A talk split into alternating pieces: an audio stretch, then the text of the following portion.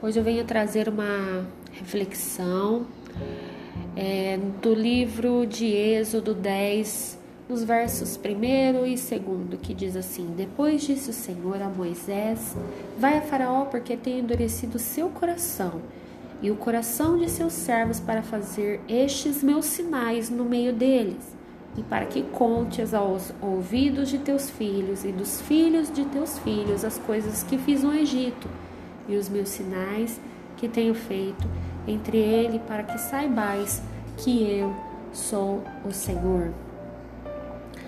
É, bom, o faraó ele estava com o seu coração endurecido, ele não queria deixar o povo hebreu é, sair do deserto né?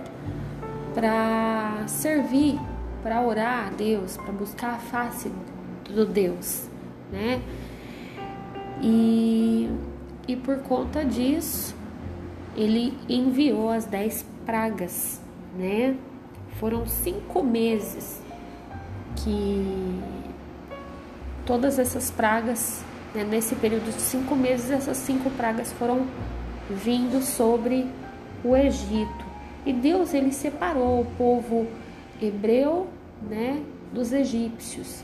Então, é, a praga ela atingia somente aqueles que estavam assim como o faraó com seu coração endurecido, né? Então, a, as pragas elas não não ia não atingiam diretamente, né? Porque, ao contrário do que muitos pensam, né, é, o motivo de Deus ter permitido, né, que essas pragas viessem é que ele veio por causa da desobediência, da teimosia. É, ele não foi um castigo, de Deus, né? Mas uma forma que Deus mostrou as consequências da nossa própria conduta, né? É, principalmente no caso do faraó como um líder, né, de um povo que foi a pessoa que diretamente foi mais atingido por causa, né, que sendo a última praga a morte do, do filho, né, primogênito, e que seria o seu sucessor do trono. E aí então que o, o faraó ele realmente percebeu, né, que ele precisaria mudar, né? Ele precisou passar por cada praga até finalmente chegar, né, a, a morte dos primogênitos para que ele pudesse vir né, a, a mudar. Né? E ainda assim, depois de ter dado a liberdade, dado a permissão para que os egípcios partissem, ele ainda veio se arrepender e depois mandou toda a sua tropa, né, ir atrás do povo hebreu, que aí conta a passagem do, do mar, e que o mar se abriu diante da multidão dos hebreus e que ele permaneceu aberto até que o último hebreu passasse. Após a passagem do último hebreu, aí ele se fechou, né? Quando a, a, a tropa, o exército egípcio começou a querer atravessar para né, né poder alcançar o povo hebreu e, e ali aconteceu uma guerra, o mar se fechou, né? Então, o que, que eu quero dizer com tudo isso, né? Hoje nós estamos vivendo um momento difícil por conta do coronavírus, né? E não tem sido fácil para ninguém, né? É, não que o, o, o, povo cristão ele não pode se atingir, né? É uma doença que ele né, tá aí e pode acometer qualquer pessoa. Mas é, tudo vem como permissão de Deus. Tudo vem como permissão de Deus. né? E vem para nos ensinar alguma coisa, né? E, e por conta do, do coronavírus, né? Muitos têm ficado apreensivos, com medo, né? Deixando de congregar, deixando de, de buscar Deus, né? Por medo de se contaminar.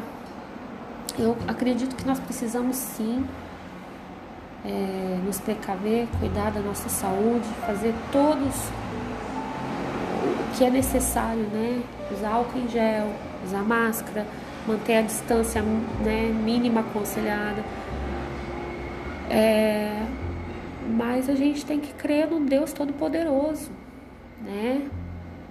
É, o coronavírus não é maior que Deus, né? E, e a gente vai, a gente trabalha porque depende do salário, a gente vai no supermercado porque depende da comida para manter o nosso corpo físico em pé. A gente vai nas lotéricas, em bancos para poder pagar as contas. E mas na hora de ir na igreja as pessoas se acovardam, as pessoas se intimidam, né? E então nesses outros lugares não se pega coronavírus? Só na igreja? Não, é ali que nós estamos blindados, estamos selados. Né? Nós precisamos confiar né, no Senhor. Nós não temos controle é, sobre nada que vai acontecer. Nós vivemos o hoje. O amanhã a Deus pertence, né? E, e Deus sabe a hora de cada um, né? Então nós não precisamos ficar apreensivos com o futuro, nós temos que descansar no Senhor, confiar que Ele fará coisas muito maiores e melhores para nós e que se a morte vier é, para algum cristão é porque era chegar na hora e a gente não tem é, que entender tudo, né? A gente tem que obedecer a palavra.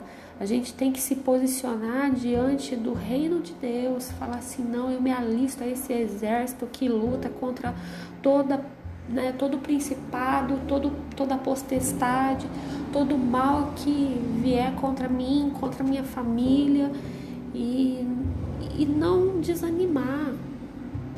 Né? O cristão ele precisa viver pela fé e não pela vista, né?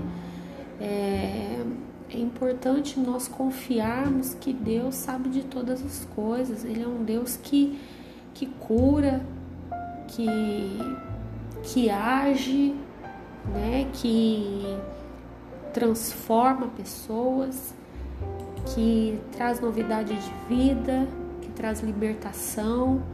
Então nós precisamos confiar que Deus ele ele sabe de todas as coisas né? Então, nós precisamos fazer a vontade do Senhor, obedecer a palavra, nos colocar diante do Senhor, né? Porque a obediência ela gera bênçãos, né? E é isso. Não vamos nos intimidar diante das dificuldades, da crise, das doenças, porque tempos difíceis viveremos. E aqui nós estamos passando por um tempo de vestibular, né? Para ver quem realmente será aprovado e para entrar, né, para o reino de Deus. Porque a nossa casa não é essa, que nós estamos de passagem. Deus tem um lugar preparado, né? Que não haverá doenças, não haverá lágrimas, não haverá sofrimento, não haverá fome. E é um lugar maravilhoso onde só haverá alegria. Em nome de Jesus, se você crê, diga um amém aí bem alto, glorifica ao Senhor, porque vale a pena crer e confiar nesse Deus que tudo pode, né? Como diz aquele famoso versículo tudo posso naquele que me fortalece. E é Deus quem tem me fortalecido e é Deus que vai fortalecer você. Um grande abraço.